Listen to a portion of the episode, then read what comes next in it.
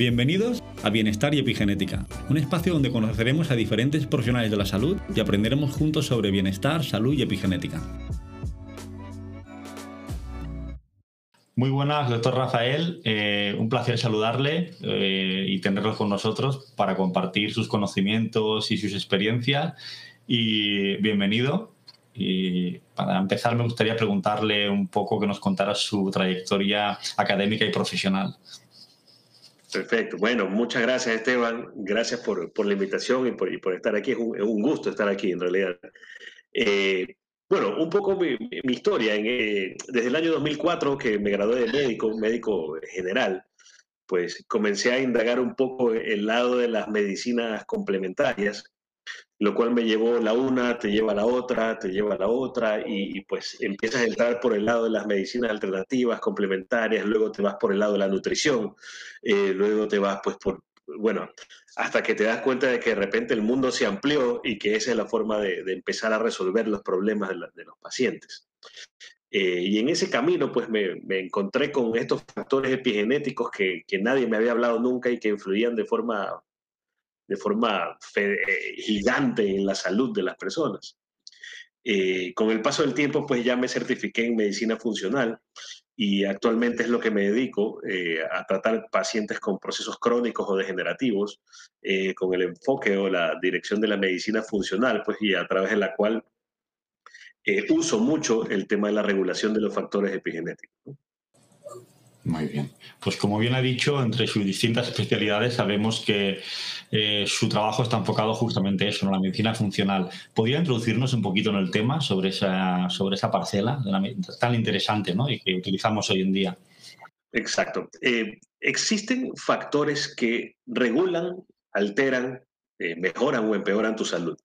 Esos factores que siempre han, los hemos sabido, siempre los hemos conocido, pero nunca los hemos eh, nunca le hemos dado la importancia por lo general porque se pensaba que eran muy superficiales, como son pues el, el, control del estrés, como son las toxicidades que hoy en día son tan importantes medir en los pacientes, como son las deficiencias nutricionales, que es uno de los factores fundamentales por los cuales las personas vamos enfermando o envejeciendo prematuramente con el paso del tiempo como es el control del sueño, como son actualmente hoy en día las eh, radiaciones ele electromagnéticas que tenemos alrededor 24/7 en, nuestras vidas, como son las infecciones crónicas. Entonces hay muchos factores que regulan, eh, activan o inactivan ciertas expresiones genéticas eh, o ciertos genes que nos pueden llevar pues a enfermedades.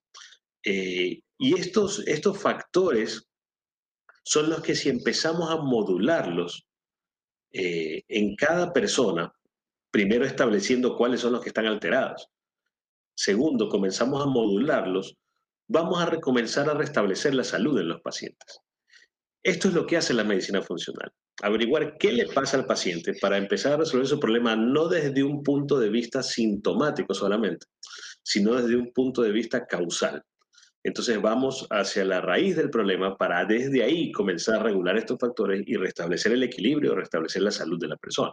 Lógicamente es importante tratar el síntoma, la molestia, pero pues eh, si tratamos solo el síntoma, nos enfocamos solo el síntoma y no en la causa, pues no estamos resolviendo nada, simplemente estamos actuando de forma paliativa y superficial, lo cual en la mayoría de los casos lo que hace es cronificar al paciente eh, con la enfermedad y con medicamentos. Pero si nosotros actuamos de forma causal, que es lo que, lo que propone la medicina funcional, eh, tratando el origen del problema, vamos a resolver el problema pues dependiendo de, obviamente del estadio en el cual se encuentra. Perfecto. Además, creo que es una parte muy interesante ¿no? de, la, de, la, medicina funcional, de la epigenética. Yo creo que para mí el campo que abre espectacular es la prevención. Porque Totalmente. estamos Totalmente. siempre en el campo aleopático, ¿no? Parece que los profesionales de la salud al final seamos profesionales de la enfermedad. Eh, tan solo sabemos ayudar cuando el paciente ha caído y creo que un campo importantísimo es trabajar con la salud para que no caiga. Exactamente, exactamente. Mira, justo ayer, justo ayer tenía eh, un caso muy interesante de un paciente. Llega el paciente eh, obeso, diabético, hipertenso, eh, pero desde hace 20 años, ¿no ¿verdad? Y llega ayer y me dice, doctor, me han detectado insuficiencia renal y yo no entiendo cómo los doctores no previnieron esto. Eh, entonces, es ahí el, tema, ¿no? Nos limitamos simplemente a que, la, a que el paciente esté dentro del estándar o dentro de los rangos del laboratorio y comprendemos que eso es la salud. Cuando en realidad, cuando ya un paciente comienza a alterar rangos del laboratorio, la salud se ha alterado hace muchos años atrás y eso es lo que podemos prevenir. Correcto, correcto. Yo creo que cuando el cuerpo expresa esa, esa enfermedad porque ya hemos llegado tarde, ¿verdad? Claro, totalmente, totalmente. Totalmente. Pues bueno, muchas veces se le puede dar un poco la vuelta a eso. Sí, sí, sí, pero mejor si no hubiera que hacerlo, porque eh, si evitamos caer, mejor que que nos ayuden a salir de la caída. Entonces yo creo que creo que sería muy interesante. Comentar a la gente que nos estará escuchando que el doctor Rafael Serrano tiene su, es de Ecuador y tiene su centro médico, Detox Center, donde utiliza protocolos de medicina funcional. Y nos gustaría que nos hablara un poquito de esos protocolos, doctor. Eh, ¿Cómo suele trabajar con los pacientes, con los clientes? Claro, nosotros tenemos eh, dos centros, dos clínicas en, Guayaquil, que es la ciudad más grande de Ecuador. Eh, en los dos centros tenemos pacientes básicamente enfermedades crónicas, degenerativas y como prevención. Tenemos dos grupos grandes de pacientes. Eh, lamentablemente, la mayoría de las personas ocurren, acuden es por tratamiento de enfermedades crónicas degenerativas. Pero bueno, estamos trabajando también en eso. El enfoque principal con el paciente es establecer primero lo que yo llamo dónde estamos parados. Fuera de la enfermedad, fuera de lo que tenga, ¿dónde estamos parados? ¿Cómo está el terreno? Entonces allí es donde hacemos una serie de exámenes, dentro de los cuales están obviamente los de laboratorio también, pero hacemos eh, test de funcionalidad intestinal para ver el estado del, microbioma intestinal. Eh, hacemos mapeos de bioresonancia para ver eh, infecciones crónicas que pudiese tener el paciente. Y hacemos el test de epigenética, que es la base principal con la cual obtenemos la mayor cantidad de información del paciente. Eh, con esos cuatro resultados es como tener, como le llamo yo, un mapa abierto del paciente.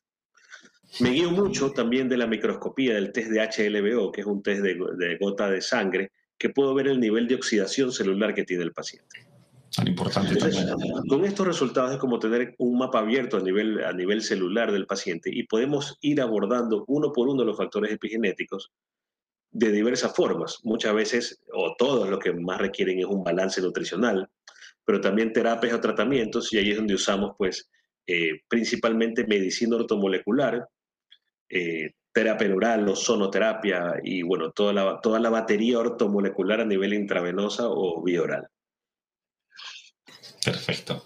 Pues, eh, doctor, dentro del campo que usted está trabajando en medicina funcional, ¿cómo le ayuda a la epigenética? Bueno, es, es, la base, ¿no? Me, me cambió la, la, forma de practicar de practicar eh, la, medicina que estaba haciendo. Es como, yo le llamo eso, es como que antes eh, uno se iba de cacería y disparaba con la luz apagada. Y ahora disparamos con la luz prendida. Entonces apuntamos mejor. Eso eh, es lo que se llama, pues también en, España ahora le llaman medicina de precisión, porque nos permite actuar de forma precisa en cada paciente, indistinta o indistintamente de la enfermedad que tenga. si no, vamos de forma dirigida a las necesidades o requerimientos de ese paciente, de todos los pacientes en particular. Entonces, eh, cambió completamente la forma de practicar medicina. El tener esta información para saber exactamente cómo regularla es fundamental para si queremos resolver la, la salud de alguien. Entonces, a mí es para mí es una herramienta básica en cualquier paciente que entra a, a nosotros. Fantástico. Y dentro de la, del estudio epigenético, ¿cuál es la parte que más le ha, le ha impresionado a la epigenética? Bueno, eh, todas. es que todas son, todas son, todas son aplicables, todas son herramientas que te van a servir, tal vez no en el primer momento, pero sí te van a servir para ir modulando eh, la, bioquímica de este paciente. Eh, por ejemplo, para mí el más importante son las deficiencias nutricionales porque es una de las condiciones que más sufre la población en general. Actualmente ya los alimentos lamentablemente no nos proveen de los nutrientes que necesitamos. Y tenemos factores en contra, o sea, no, no entran nutrientes al cuerpo y gastamos mucho más por condiciones de estrés crónico, por diversas condiciones. Entonces, esa deficiencia nutricional crónica nos lleva con el tiempo a que ciertos procesos bioquímicos se alteren y se traduzca eso a síntomas o enfermedades. Entonces, las deficiencias nutricionales para mí es una de las bases fundamentales de este examen. Segundo, pues una guía que me parece espectacular es los sistemas de soporte. Porque uno a veces tiene síntomas en un paciente y pues no sabe por dónde empezar.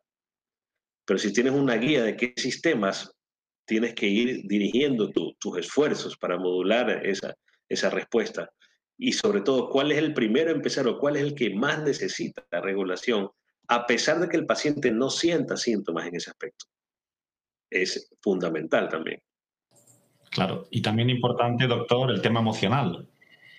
El tema emocional es el, la base también de todo, ¿no? Es el detonante principal del desbalance también, Entonces, si no regulamos el estrés, eh, pues poco, poco podemos hacer en, en alguien, ¿no? Totalmente, totalmente. Y dentro de lo que es usted como profesional de la salud, doctor, ¿cómo recomendaría la tecnología epigenética a otros profesionales? ¿Cómo les animaría a que trabajaran con técnicas de este tipo? ¿Qué ventajas les aplica? ¿Lo ve usted directamente como profesional y se lo diría a sus compañeros? Bueno, eh, todo depende de lo que quieras hacer. Si tienes eh, un enfoque, eh, no le llamemos funcional, llamémosle integrador, llamémosle un enfoque en realidad de resolver eh, las necesidades del paciente, de en realidad curar, de en realidad ayudar a tu paciente, necesitas tener herramientas que te permitan regular de forma profunda la salud de ese paciente.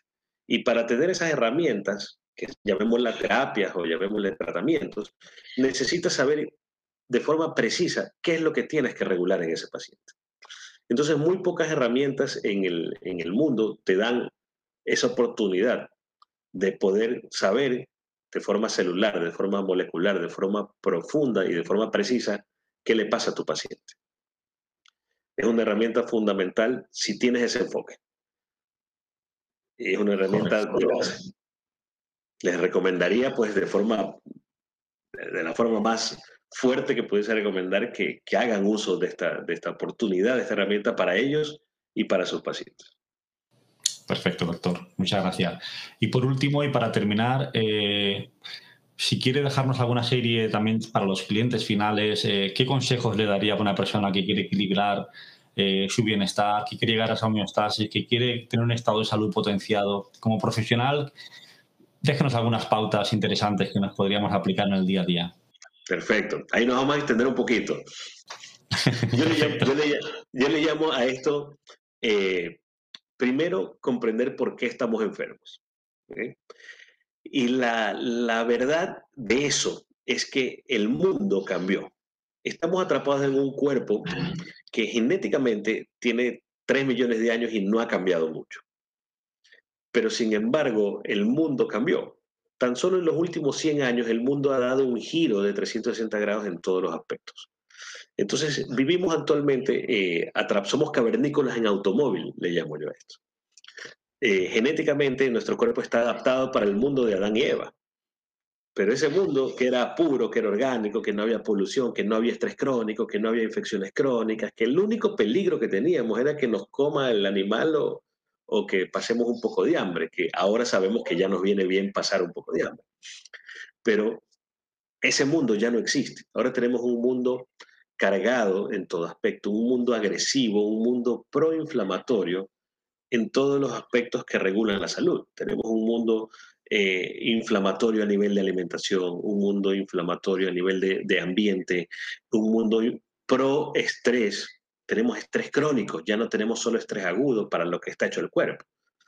Tenemos estrés crónico 24/7, entonces el cuerpo interpreta que nos están queriendo matar 24/7. Tenemos cambios en los ritmos biológicos. Tomamos café para estar despiertos de día y pastillas para dormir en la noche. Entonces, ese mundo tan agresivo que tenemos ahora nos sobreconsume, es un mundo pro enfermedad. Entendiendo por qué nos estamos enfermando, podemos comprender cómo debemos mantenernos sanos. Y es matemático el tema. Cuando uno empieza a regular estos factores, que puedes hacerlo desde casa, porque la información ya está disponible, puedes empezar a hacerlo. Y necesitas una guía, pues ahí están los médicos, los exámenes. Eh, pero si necesitas una guía, por ejemplo, un test de epigenética es una guía que un paciente tiene para divertirse tres meses investigando y regulando sus factores. Pero si ya tenemos esta guía y queremos comenzar, debemos de comenzar a regularlo, pero tenemos que saber cómo estamos. Entonces, es importante, eh, o, es, eh, valga la redundancia, se vuelve importante darle la importancia necesaria a mantener la salud desde casa. Tenemos que comenzar a tomar las riendas de nuestra salud. Tenemos que comenzar a decir, bueno, en alimentación, ¿cómo estoy? ¿Qué es bueno para mí? ¿Qué es malo para mí? En suplementación, en deficiencias nutricionales, ¿cómo estoy? ¿Qué es bueno? ¿Qué es malo para mí? ¿Estoy haciendo ejercicio o no? ¿Estoy durmiendo bien o no? ¿Mi estrés en qué nivel está? ¿Cómo lo regulo? Y comenzar a regular todos esos factores para mantenernos sanos, prevenir, como tú bien dices, es lo ideal, pues no, no caerme a que me recojan de la caída. Y aún así, si ya me caí y me están ayudando a recoger, tener un enfoque eh, reparador de forma profunda va a ser siempre mucho mejor que tener un enfoque solamente medicamentoso o terapéutico pues, de forma sintomática. regular la salud no es complicado si uno tiene las bases, pero primero tenemos que comprender por qué estamos enfermos. Y eso es porque el mundo moderno pues, está totalmente en contra de nosotros. Tenemos que comprender hacia dónde vamos y cómo regular y cómo mantenernos sanos. Así es. Y yo, de hecho, doctor, comparto 100% sus palabras, pero incluso en mis conferencias comento a la gente que hoy en día, como bien dice, la cantidad de tecnologías, de información, de acceso a una medicina eh, muy avanzada, pudiendo cambiar por conciencia, la gente seguimos cambiando por dolor. Es decir, solamente actuamos cuando, eh, como, cuando como, se dice vulgarmente en España, ¿no? cuando el lobo ya empieza a asustarnos de verdad, cuando lo tenemos cerca. Exacto. Entonces yo creo que ahí ese campo preventivo, ese campo de conocimiento, de porque al final cualquier tecnología, la información que te da es eso, información solamente, pero eso son herramientas para actuar. Exacto. Yo, le llamo a eso, acá en Ecuador le decimos, yo le digo, las personas están dispuestas a pagar más por enfermedad que por salud. Eh, porque, pues claro, si a ti de repente te dicen, oye, te tienes que operar de, de, algo, de, de, cálculos en la vesícula, que eran totalmente prevenibles a través de alimentación, ejercicio, pues, y, ciertos dos, dos o tres factores más, eh, y de esa cirugía acá, por ejemplo, cuesta cerca de 10 mil dólares, eh, pero te tienes que operar, la tienes que pagar de donde sea sacas. Pero si tú le dices a una persona, eh, tienes que gastarte la mitad de eso en dos años de prevención de, de, de, suplementos y tratamientos, no, es mucho, no tengo plata. Entonces, el, el, el, chip mental que tenemos de pagar más por enfermedad, por salud, no, nos termina costando. Correcto, correcto. Pues doctor Rafael Serrano, mm, desde Ecuador creo que ha sido un auténtico placer. Mil gracias por su tiempo y estoy seguro de que va a ser muy interesante esta charla que la escuchen el resto de personas y como siempre agradecerle su buen hacer y su profesionalidad y la ayuda que está brindando a tantas personas. Un placer. No, mil, mil gracias a ti. Espero pues que, que, que ayude de alguna forma a abrir los ojos a los profesionales para que comprendan que que es fundamental tener más herramientas para tratar de forma precisa y profunda a los pacientes. Te agradezco muchísimo la invitación. Muchas gracias, doctor. Un placer. Un gusto. Saludos a todos. Si no quieres perderte ninguno de nuestros episodios, puedes seguirnos a través de la plataforma en la cual nos estás escuchando o de nuestro canal de YouTube. Si eres profesional de la salud y deseas trabajar con los test epigenéticos, contáctanos a través de epishlife.com.